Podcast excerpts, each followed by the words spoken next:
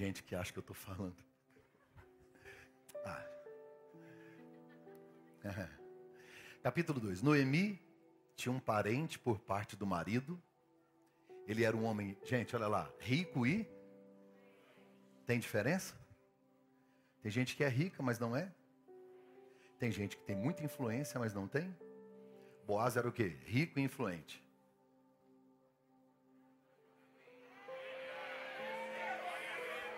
Demorou demais, mas tá bom.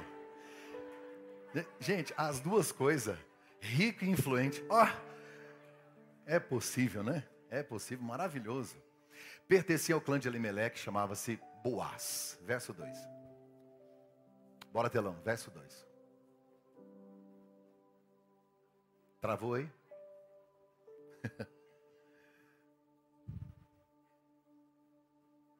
Ruth, a Moabita, disse a Noemi: Vou recolher espigas no campo daquele que me permitir.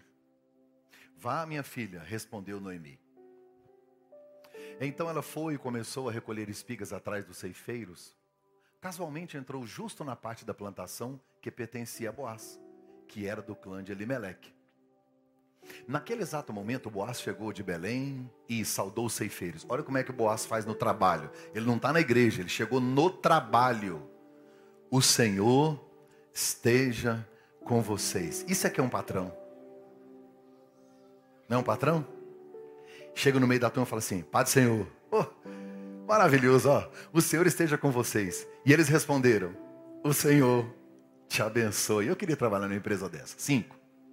Boaz perguntou ao capataz dos ceifeiros: A quem pertence essa moça? Ou de quem ela é? Ela é filha de quem? Ela é mulher de quem? A quem pertence essa moça? Verso 6. O capataz respondeu a Moabita, que voltou de Moabe com Noemi, verso 7. Ela me pediu que a deixasse recolher e juntar espigas entre os feixes após os ceifeiros. Ela chegou cedo, está em pé até agora, só sentou-se um pouco no abrigo. Disse então Boaz a Ruth: Ouça bem, minha filha, não vá colher noutra lavoura, nem se afaste daqui, fique com as minhas servas. Preste atenção onde os homens estão ceifando, vá atrás das moças que vão colher. Darei ordem aos rapazes para que não toquem em você. Quando tiver sede, beba da água dos potes que os rapazes encheram. Verso 10. Ela inclinou-se, prostrada com o rosto em terra, exclamou: Por que achei favor? Diga comigo assim: favor. Quando eu não mereço e tenho um favor, chama-se como? Quem sabe? O que é um favor imerecido? Graça. Você está entendendo que se você olhar no Antigo Testamento, você vai ver graça, você vai ver cruz, você vai ver Jesus, é só procurar, tá? Tá aqui, a palavra graça tá aí. Porque eu achei favor aos seus olhos ao ponto de o Senhor se importar comigo, uma estrangeira. Verso 11. Boaz respondeu: Contaram-me tudo o que você tem feito. A sua notícia chegou primeiro que você, viu, filha? Contaram-me tudo o que você tem feito por causa da sua sogra. Depois que você perdeu seu marido, como deixou seu pai, sua mãe, sua terra natal, para viver com um povo que você não conhecia bem. Verso 12. O Senhor retribua você o que você tem feito, que seja ricamente recompensada pelo Senhor, o Deus de Israel, sob cujas asas você veio buscar refúgio. Verso 13. E disse ela: Continue a ser bem acolhida, meu Senhor eu, o Senhor me deu ânimo e encorajou a sua serva, e eu sequer sou uma de suas servas. Verso 14. Na hora da refeição, Boaz lhe disse: Vem cá. Então, então ele pagou um almoço para ela. Antes de qualquer coisa, ele chamou para ir comer. Ó, forte. Hein? Não mandou uma cantada, nada. Vem almoçar comigo. Do nada. Chegou como escrava, já vai almoçar com o dono da fazenda. Olha lá, vem cá. Pegue um pedaço de pão e mole no vinagre. Esse vinagre é uma mistura, tá? De um vinho com outro produto. Não é o vinagre que você conhece de cozinha, não. Quando ela se sentou junto aos ceifeiros, Boaz lhe ofereceu grãos tostados. Ela comeu até ficar satisfeita e ainda. Ei, Verso 15. Quando ela se levantou para recolher espigas, Boaz deu estas ordens aos seus servos: mesmo que ela recolha entre os feixes, não a repreendam. Verso 16. Ao contrário, quando estiverem colhendo, tirem para ela algumas espigas dos feixes e deixem-nas cair. Vai deixando cair assim, ó, para que ela venha atrás, para que recolha e não a impeçam. Arthur, 19 e 20, para a gente terminar aqui. O texto é muito grande, não dá para ler tudo. 19 e 20. A sogra lhe perguntou: Onde é que você colheu hoje? Onde é que você trabalhou? Bendito seja aquele que se importou com você. Então Ruth contou à sogra com quem tinha trabalhado. O nome do homem com quem eu trabalhei é Boaz. Verso 20. Noemi exclamou: Seja abençoado pelo Senhor, que não deixa de ser leal e bondoso com os vivos e com os mortos. E acrescentou: Aquele homem é nosso parente. E essa palavra é muito forte. É um dos nossos resgatadores. Pode colocar o banner aí. Você acredita em amor à primeira vista? Sim ou não? Sério? Amor à primeira vez. Ah, esses dias eu falei isso aqui para os casais. É, a gente acostumou tanto com os filmes da Disney, principalmente os das princesas. Como é que é as princesas? É, Pocahontas é princesa, né? Tem a, a Cinderela, quem mais? Branca de Neve. Rapunzel, Aurora. Você já viu que elas arrumam um namorado? Daquela paixão maluca? Os caras fogem, lutam, se matam, confusão, puxa cabelo, sobe nos paredes, vira um negócio, aí mata um. E aí é o seguinte, aí chega a hora do casamento. Aí depois que casa, tá assim, e viveram. Não tem um filme que conta depois.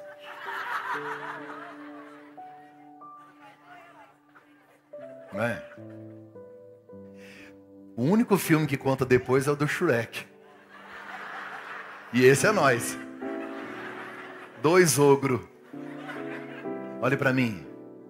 Não existe amor à primeira vista.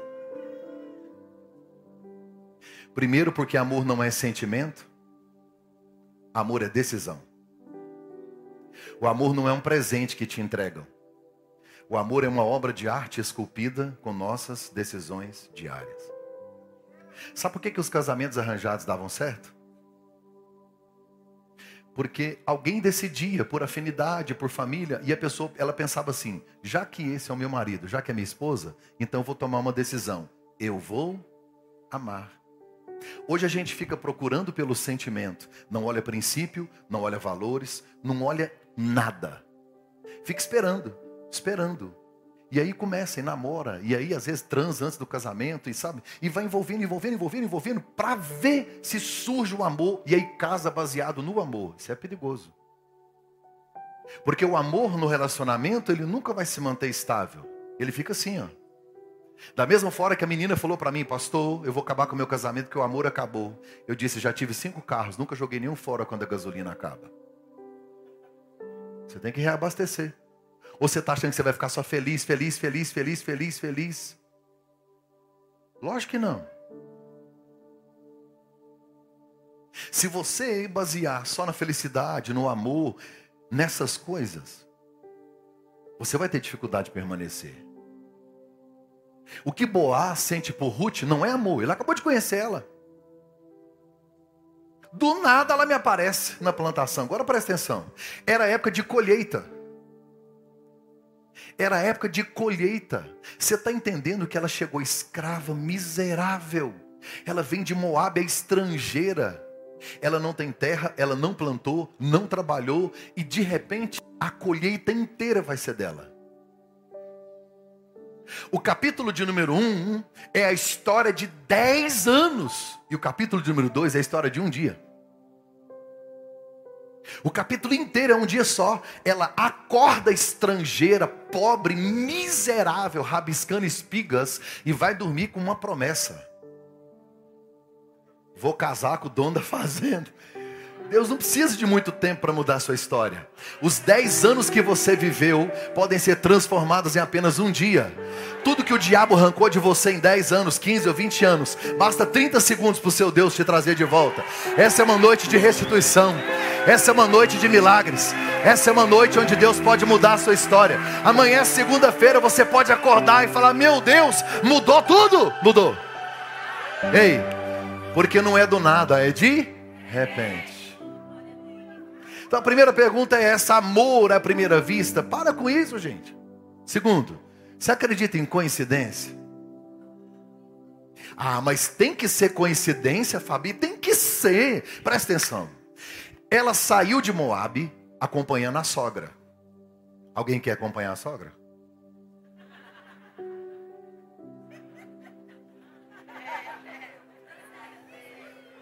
Presta atenção. A sogra é viúva, pobre e velha. E ela acompanha.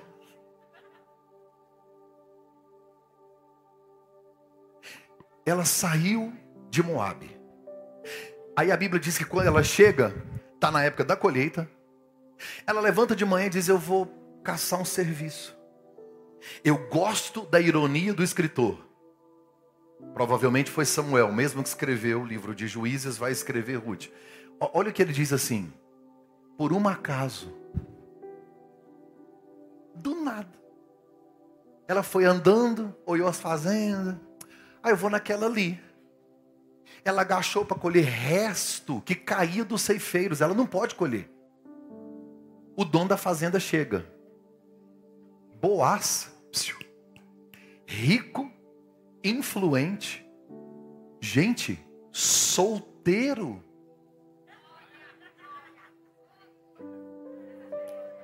Ele falou para ela assim: filha, fique junto, está no plural, com as minhas servas. Você está entendendo que Deus cegou ele para todas as meninas que trabalhavam lá? Aí do nada ele olhou para o capataz e falou: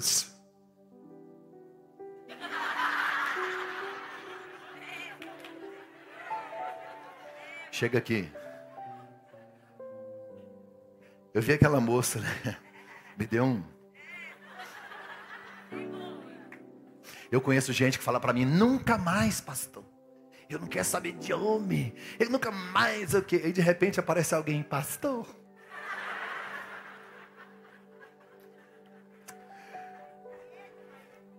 Ah. Gente, não tem coincidência. Preste atenção. A descendência de Elimeleque vai gerar Jesus. Você está me entendendo? A descendência de Elimeleque, a família de Elimeleque, da tribo de Judá, vai gerar quem? Só que Elimeleque toma uma decisão errada. Elimeleque sai e vai para Moabe para uma terra maldita. Ele toma o caminho contrário. Ele sai de uma terra onde se adora o Deus único e vai para uma terra onde tem politeísmo, onde tem vários deuses. Uma terra maldita. Chega lá, ele morre, os filhos morrem. Acho que o diabo fica olhando e pensando assim: é, deu ruim. Aí Deus diz: deu nada. Se quem tinha que fazer certo fez errado, eu pego alguém que estava fazendo errado até agora e faço o caminho de volta para fazer o certo. Se Elimelec saiu da terra de um Deus único para uma terra de muitos deuses, eu tiro uma mulher improvável de uma terra de muitos deuses para adorar o Deus único, porque Deus não precisa de multidão para fazer o que Ele quer, basta a decisão de uma pessoa, basta a decisão de uma mulher para a história de uma família, de uma geração ser completamente transformada. Você sabe quantos homens são necessários para se formar um exército? No mínimo 200, mas para se formar uma família, basta apenas um uma mulher. Eu.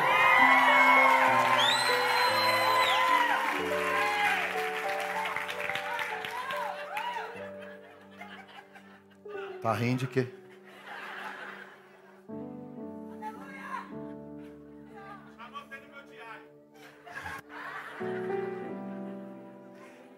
O ex-presidente dos Estados Unidos, Bill Clinton, estava tendo problema com a Hillary Clinton. E eles resolveram fazer um passeio só os dois de carro e ir para um, uma chácara afastado, só os dois. E aí tá os dois no carro, seguranças bem de longe, ele parou num posto. Aí veio o funcionário do posto. Oi, Hillary. O funcionário, bonezinho, posto de gasolina. Aí ela disse: Oi, John. Que prazer te rever, o presidente. Solomai de Marrete. Na hora que saiu, ele disse: então a senhora conhece o funcionário do posto? Conhece, ele namorou comigo na faculdade. Aí ele começou a rir. Então quer dizer que se a senhora casa com ele, a senhora seria então a esposa do frentista do posto. Ela disse não, ele seria o presidente dos Estados Unidos da América.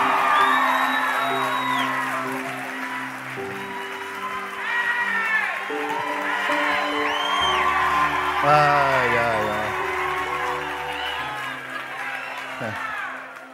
Elas gostam.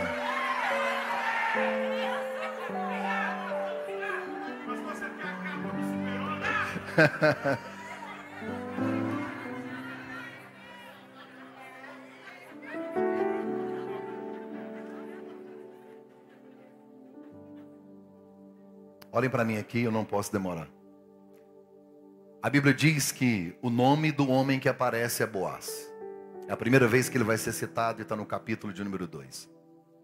No capítulo 1, um, nós aprendemos no domingo passado que Elimeleque vai para Moab, morre, e agora Noemi decide voltar porque ouviu falar que havia pão em Belém.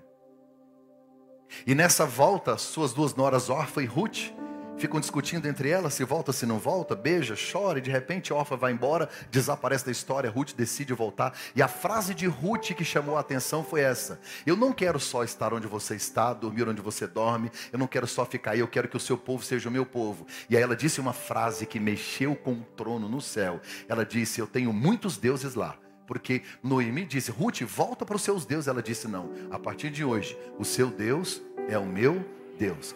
E isso porque Noemi estava murmurando, reclamando e disse: Não me chame Noemi. Noemi é ditosa, é feliz, eu quero que me chame Mara. Eu estou amarga, eu estou doente, eu tô, estou tô triste. Porque eu saí daqui rica e voltei pobre. Eu saí casada, voltei viúva. Eu tinha filhos e hoje eu não tenho ninguém. Tanto é que aqui no texto, quando Ruth se levanta para ir trabalhar, ela nem sai de casa. Porque tem dia que você não quer sair, tem dia que você não quer levantar, tem dia que a cama te abraça, tem dia que o quarto está escuro. Você deita lá na sua cama, você fecha a janela. Você não quer atender o WhatsApp, você não quer falar com ninguém, você não quer sair, você está amarga. Todos nós já passamos por um processo de amargura, aonde talvez alguns lutos, algumas perdas nos fizeram perder com as perdas.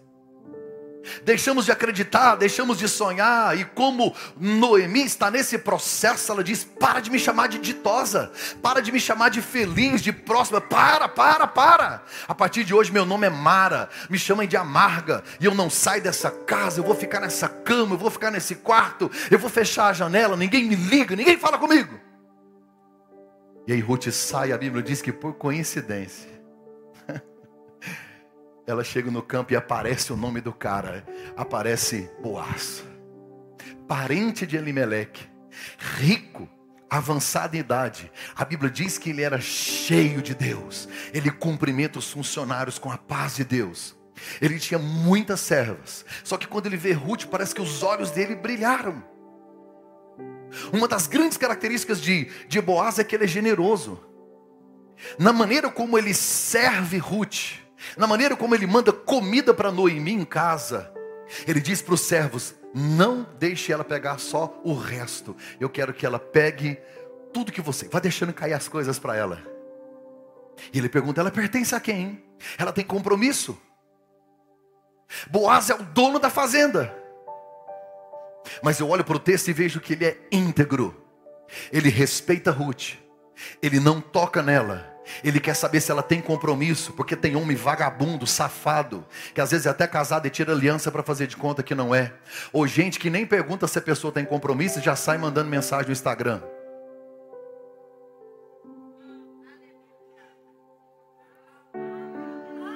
Deixa eu falar uma coisa.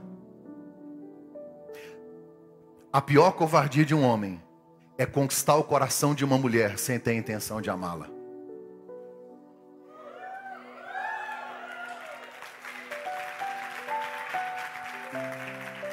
Sai atirando. Quem atira para todo lado vai morrer de bala perdida. E eu tenho uma palavra para você que é homem que está aqui dentro. Principalmente aos solteiros aí. Deixa eu te falar uma coisa. Cuidado para não tocar na noiva. Não faça isso. Respeite. Tenha pelo menos hombridade. Seja homem. Se você não quer nada, fala que você não quer nada. Seja macho. Se você quer, chega junto. Banana. Chega lá e fala. Pastor, não gosto que me chama de banana. Se você não é, você está ofendido com o quê? Se você não é, não é. É igual você falar para mim assim, pastor, Mar, careca.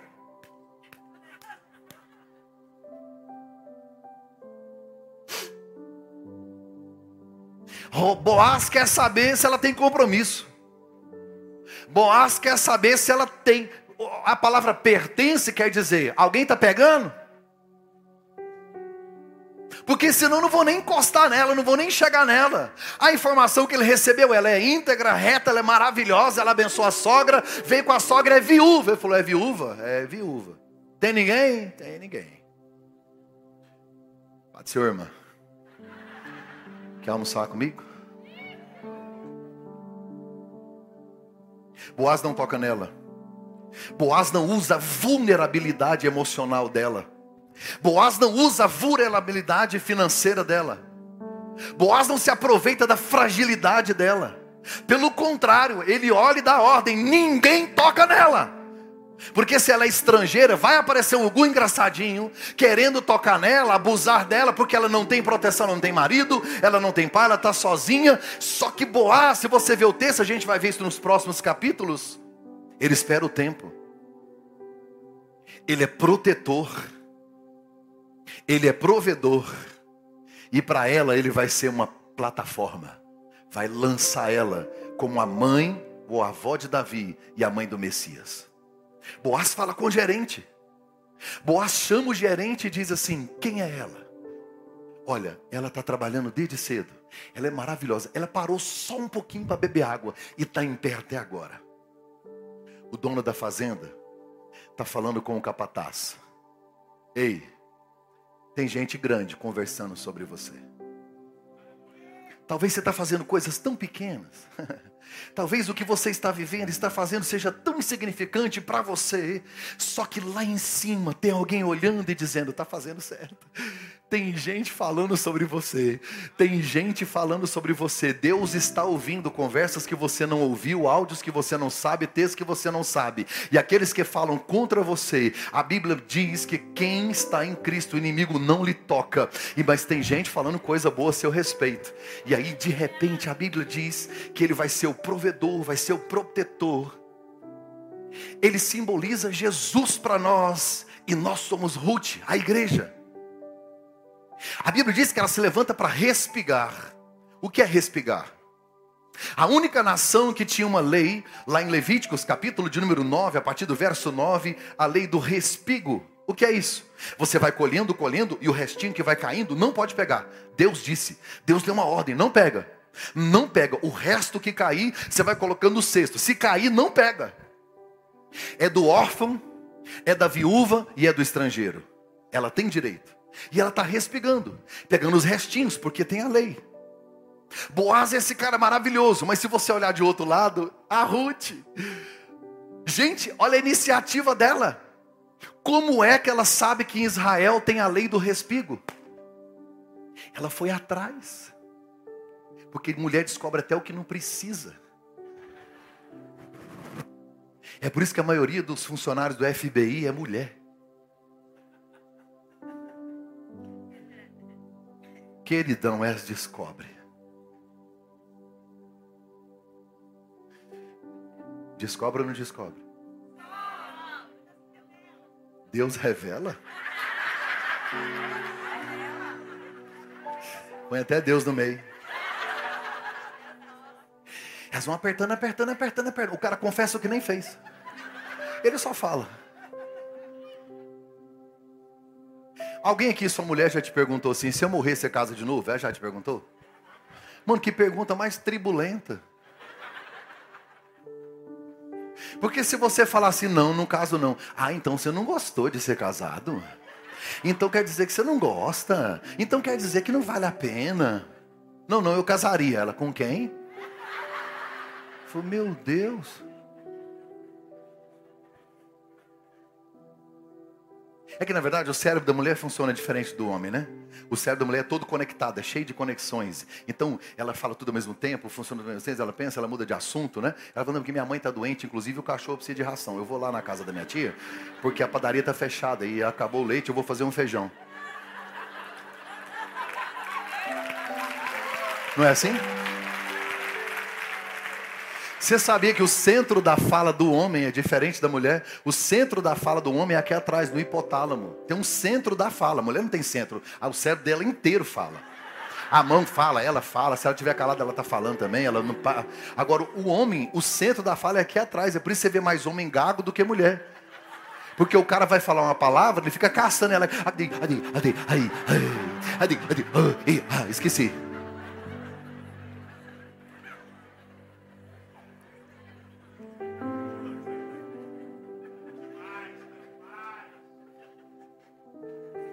Olhe para mim. Ruth está decidida a trabalhar. Ela levanta cedo sem ninguém mandar e vai para o trabalho. Você já leu Provérbios 31? Isso é que é a mulher empoderada. A Bíblia diz que ela levanta de madrugada, dá ordem às servas. A Bíblia diz que ela compra, vende, negocia, planta. E aí diz assim: e de noite a lâmpada dela fica acesa. Aleluia. Alguém entendeu aí?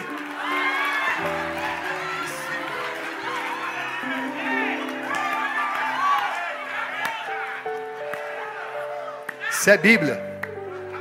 Escandaliza não que está na Bíblia.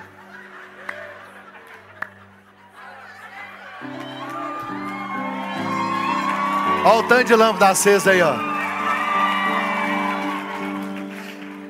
Tem um texto aqui eh, em Acrescentares de Mark Anderson que diz assim: Bem-aventurados os maridos que mudaram a mulher para o wake.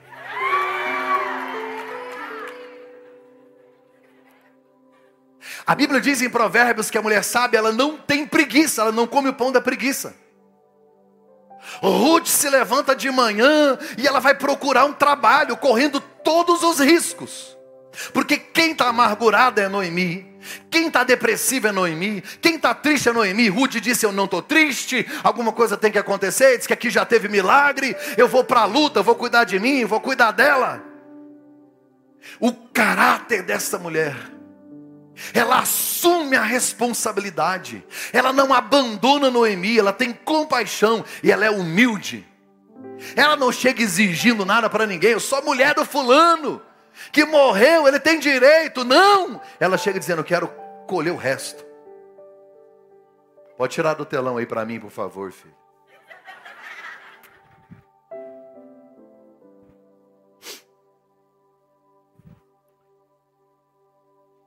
Ela é humilde. Quando o Boaz diz: Vou te ajudar, ela se ajoelha. Porque ela acha assim: Eu não mereço eu não sou digna. E ela agradece, obrigado pelo favor. Boaz pensou. Você não sabe de nada, inocente. Ela agradece. A gratidão é uma das maiores virtudes que uma mulher pode ter. É tão feio uma mulher murmurar. Ela tinha condições boas em Moab, mas as coisas ficaram péssimas. Agora ela não tem a vida que tinha, ela precisa colher o resto. Junto com servas, numa plantação, numa terra estranha, ao invés de murmurar, ficar reclamando, reclamando, resmungando, ela agradece. Para de reclamar pelo que você não tem e começa a agradecer o que Deus te deu. É muito melhor as toalhas ficar tudo molhado em cima da sua cama do que você não ter um marido. É muito melhor o seu filho te dar trabalho do que você ser estéreo. Para de murmurar. Salomão diz que é muito melhor você morar numa terra deserta do que com mulher rixosa e iracunda. Ele tem razão. E Salomão teve mil mulheres. Discute com ele não. Quando ele falar de mulher, você só obedece. Mulher rixosa é aquela que rixa. Já viu uma porta que não tem óleo? É tipo isso. Eu acho que iracunda é uma mistura de ira com corcunda, tipo um monstro.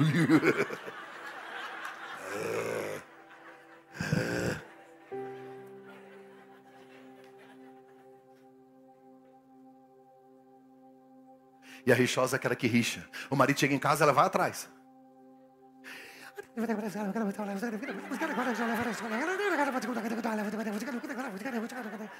O cara fica, meu Deus do céu. Ele vai pro carro, ela fica rodeando o carro, ele vai beber água, ela fica.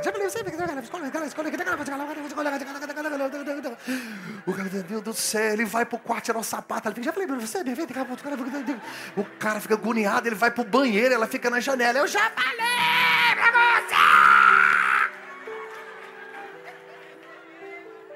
Ele senta no vaso e faz a oração de Elias, manda fogo, Senhor. Sangue de Jesus tem poder.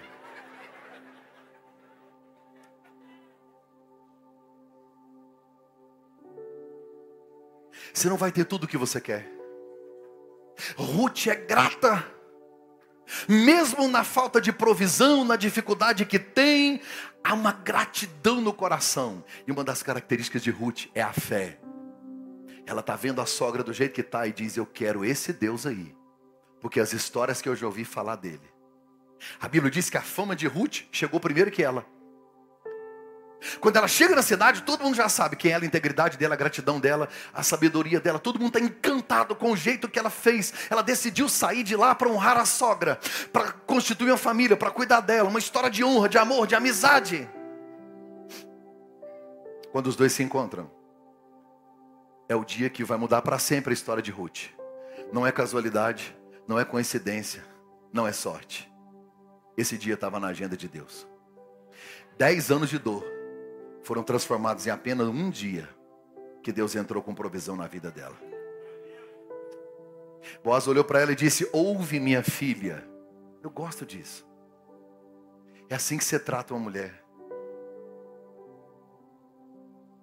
Quando ele chama ela de filha, olha a postura que ele está se mantendo, de respeito porque ele não sabe quem ela, de quem ela é, ele não sabe como é que está o coração dela, então ele trata ela com respeito.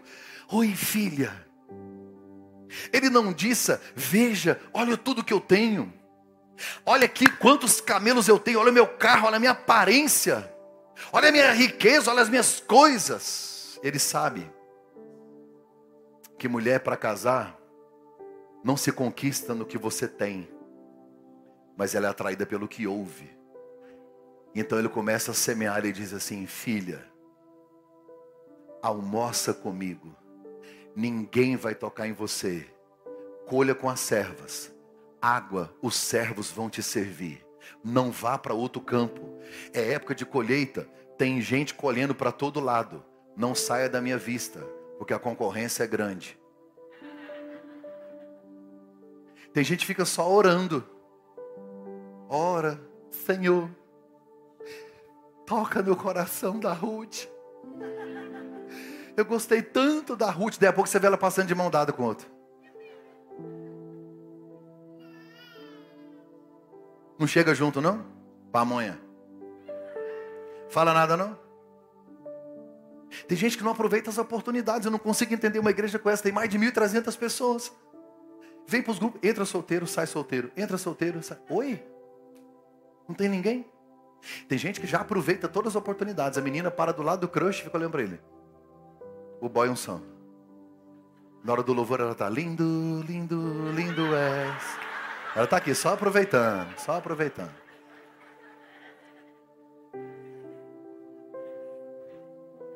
Boaz não mostra o que tem, ele mostra quem ele é. Ele sabe tudo dela, que ela foi casada, está viúva, é de Moab, é estrangeira, decidiu mudar de vida.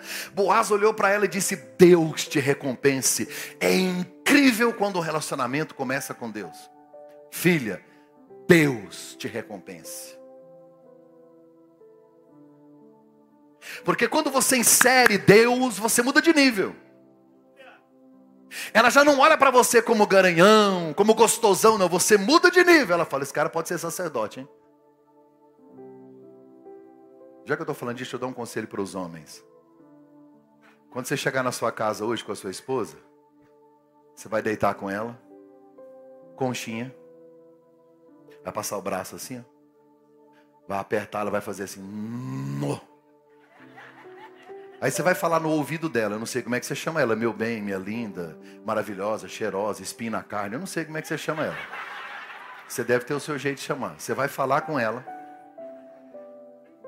Você vai dizer no ouvido dela a frase mais excitante que ela já ouviu na vida, bem baixinho no ouvido dela, você vai falar assim, ó: "Eu vou orar por você". O amado vai subir de nível, tá? Vai deixar de ser o pagador de conta, vai deixar de ser o bonitão. Você vai entrar num outro patamar. Ela vai dizer: Ei, meu pastor. Ei, meu sacerdote. Quer impressionar sua esposa? Deixa ela te pegar lá no quarto orando pelos meninos. A maior declaração de amor que um homem pode fazer por uma mulher é orar por ela.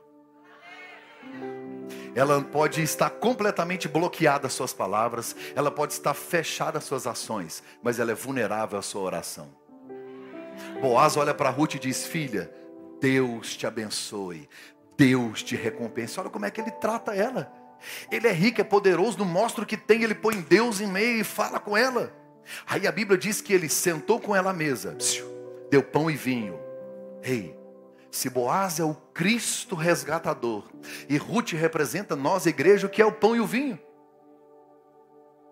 Ele chamou ela, vamos cear comigo? Ah, não estou dando conta desse Boaz, não. Estou apaixonado nele. A resposta dela é: Você confortou meu coração. Está no texto. É porque eu não li.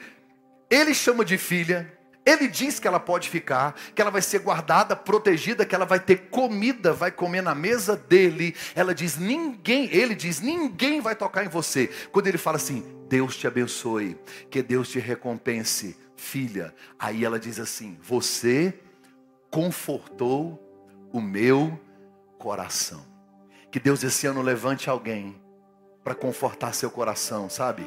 Que Deus esse ano levante alguém para trazer paz à sua alma. Que Deus esse ano levante um Boaz para trazer direção e trazer destino ao seu coração. Que Ele levante alguém que vai curar essa ferida que está no seu coração. Alguém que não vai te usar, não vai te abusar, não vai ter relação abusiva. Alguém que não vai querer sugar de você, mas alguém que vai colocar Deus na sua vida. Ei, querida, para de procurar pelo homem dos seus sonhos e comece a procurar pelo homem que vai te fazer fazer voltar a sonhar. Pare de um homem que vai te dar um, par, um castelo para você morar, mas um homem que faça do coração dele um castelo para você estar. Deus vai te dar um boaz. Tem gente aqui dentro que vai receber essa palavra profética. Deus vai te dar um boaz. Pastor, mas o meu não é boaz, é um xureque. Deixa eu te falar uma coisa. Deus vai converter esse xureque em boaz também. Deus vai te dar um boaz lá na sua casa. Deus vai te abençoar também. Em nome de Jesus. Eu preciso terminar.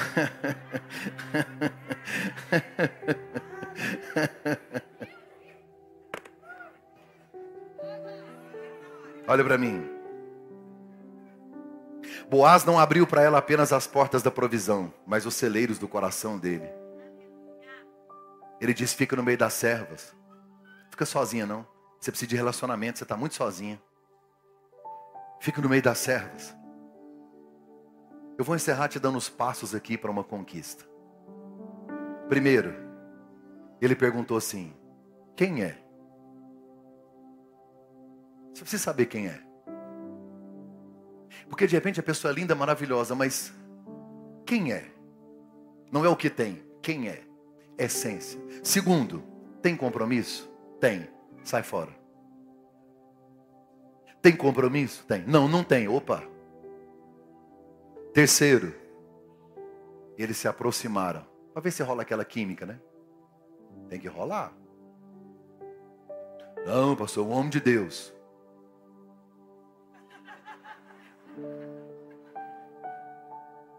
O cara casou com a menina porque ela cantava demais, mas ela cantava muito. Ele estava apaixonado, tanto que ela cantava. Casou.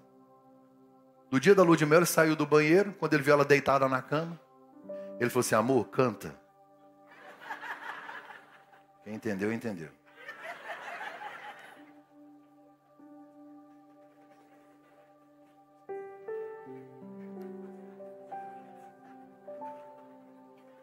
Ele perguntou quem é. Segundo, tem compromisso. Terceiro, aquela aproximação respeitosa, olho no olho, coragem. Quarto, ele elogiou o caráter dela e não o corpo dela. Ele não disse se é gostosa, se é linda. Não, ele disse assim: Eu sei da sua história Como você é generosa e foi maravilhosa com a sua sogra. Você é íntegra. Ele começa de dentro para fora. Quinto, ele chama para almoçar e ele paga a conta.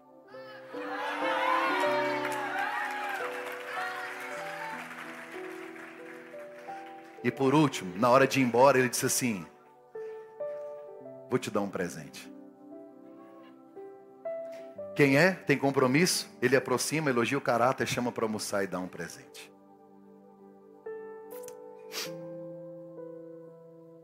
Boaz trocou Ruth de posição. Ela chega pegando o resto. Depois ele coloca ele entre as servas. Depois junto com os colhedores, os segadores. E depois ele se casa com ela. A história de Ruth começa com a morte do marido e termina com o nascimento de um filho. Assim como Jesus é o resgatador de nós que éramos estrangeiros e hoje nós temos acesso a esta herança bendita. Nos tornamos filhos dele, agora temos herança por causa desse favor, desta graça que nós não merecemos. Eu não sei o que você tem vivido até aqui.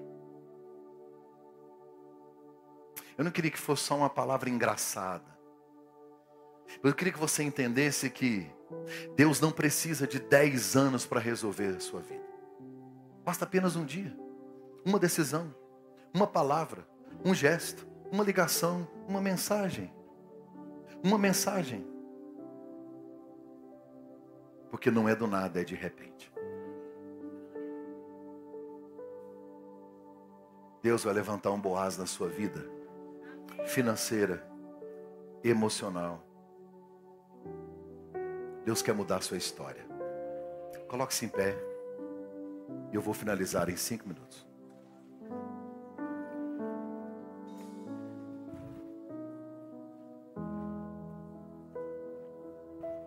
Diminua as luzes para mim. Domingo a gente vai para o capítulo 3.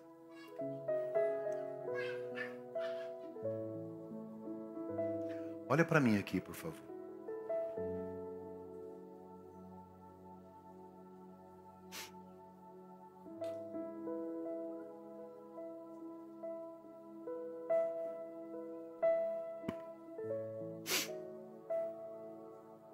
Eu já vivi muitos milagres da parte de Deus. Já vi Deus fazer coisas grandes, como também coisas simples. Eu, minha esposa, minha família e meus filhos. Já experimentamos provisão que talvez nós nunca imaginávamos receber. Provisões grandes, coisas incríveis, poderosas mas também coisinhas pequenininhas que talvez nós só pensávamos e Deus trazia de presente para mostrar o quanto Ele nos ama e o quanto Ele é generoso. Deus não precisa de coisas grandes para fazer grandes coisas. Ele só precisa de uma pequena fé para fazer grandes coisas. Deus não precisa de grandes coisas para fazer, ou de coisas grandes para fazer grandes coisas. Ruth não merece, tá? É de uma terra maldita, de uma terra amaldiçoada, estrangeira. Deus não está te perguntando hoje se você merece. A pergunta de Deus hoje é essa assim: você quer? Com todo mundo que eu converso, eu falo a mesma coisa. Eu não mereço. Eu sei que não, ninguém merece. Nós não merecemos nem a salvação. Já pensou se fosse por mérito? Todos pecaram e destituídos estão. Todos. Mas o presente gratuito de Deus é a vida eterna. Se nós que somos maus sabemos dar boas coisas aos nossos filhos, quanto mais o vosso Pai Celeste nos dará todas as coisas. Como é que está a sua história hoje? Como é que está o drama da sua vida aí? Boaz está demorando, né? Você deve estar tá nesse sol causticante, respigando, catando espigas e não vê nada acontecendo. Ruth não sabia, mas Boaz já estava falando dela. Estava de olho nela. Os olhos do Senhor estão sobre os fiéis da terra. Feche os seus olhos por um instante. Espírito Santo de Deus, nós não somos merecedores de tanta graça. Quantas coisas incríveis e maravilhosas o Senhor decidiu fazer por nós, mesmo nós não merecendo, o Senhor fez, fará, tem feito, e graças nós te damos como igreja, porque em apenas um dia, toda a nossa história pode ser transformada. Em apenas um momento, em poucos segundos, o Senhor pode curar algo que estamos vivendo há tantos anos. O Senhor é tão grande, tão maravilhoso. E eu sei que a provisão do Senhor vai chegar para a nossa vida. Em nome de Jesus. Em nome de Jesus.